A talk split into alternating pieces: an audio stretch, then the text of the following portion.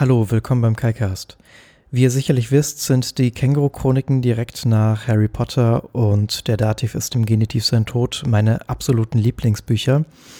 Und deswegen habe ich mich jetzt dazu entschlossen, diese Reihe inoffiziell fortzusetzen und habe in dieser Episode den ersten Teil, also die Känguru-Chroniken, in das Computerprogramm Botnik eingespeist, das mir nun also Wort für Wort weitere Sätze äh, mit einem Algorithmus vorschlägt. Deswegen brauchen wir Marc-Uwe Kling gar nicht mehr, sondern wir können die nächsten Teile einfach selbst schreiben. Und äh, damit fange ich jetzt an, und zwar mit dem ersten Teil. Und dieser Teil heißt, das Känguru ist wieder da. Die Küche und die Kinder und die Polizei holen uns nicht mehr zum Sozialismus. Das war's. Nur noch der Fernseher läuft. Das Handy auch, aber nicht sonderlich erfolgreich. 28 Mark haben wir. Ohne Rücksicht reagiert die Polizei und knüppelte auf die Flippers. Meine Augen verengen sich zu wütenden Schlitzen. Das ist ja typisch, sagt Mark. Auch der Psychiater öffnet die Augen und legt sich auf die Anklagebank. Dann sagt er zum Känguru, ich habe eine Zwischenfrage. Was ist denn los? Das Känguru zieht ein altes Buch aus seinem Malzkakao. Ich glaube ja, sagt es, du bist generell keine Tütensuppe. Ich nicke und gehe los.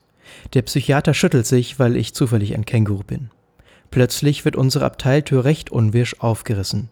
Das Känguru nimmt seine Pfote über seine Schulter und springt in atemberaubendem Tempo kreuz und quer durch einen Whopper.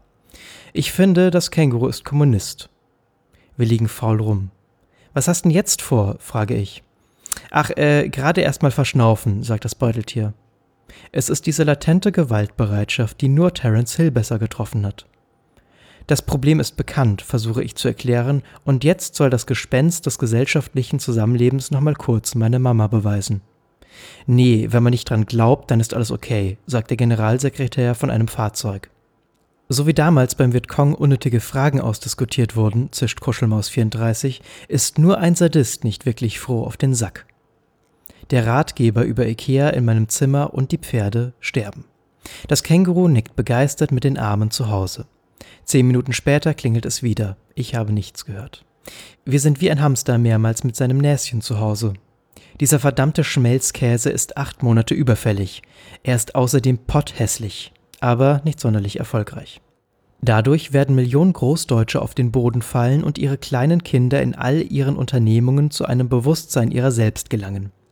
Ich habe nichts gesagt, sagt das Känguru.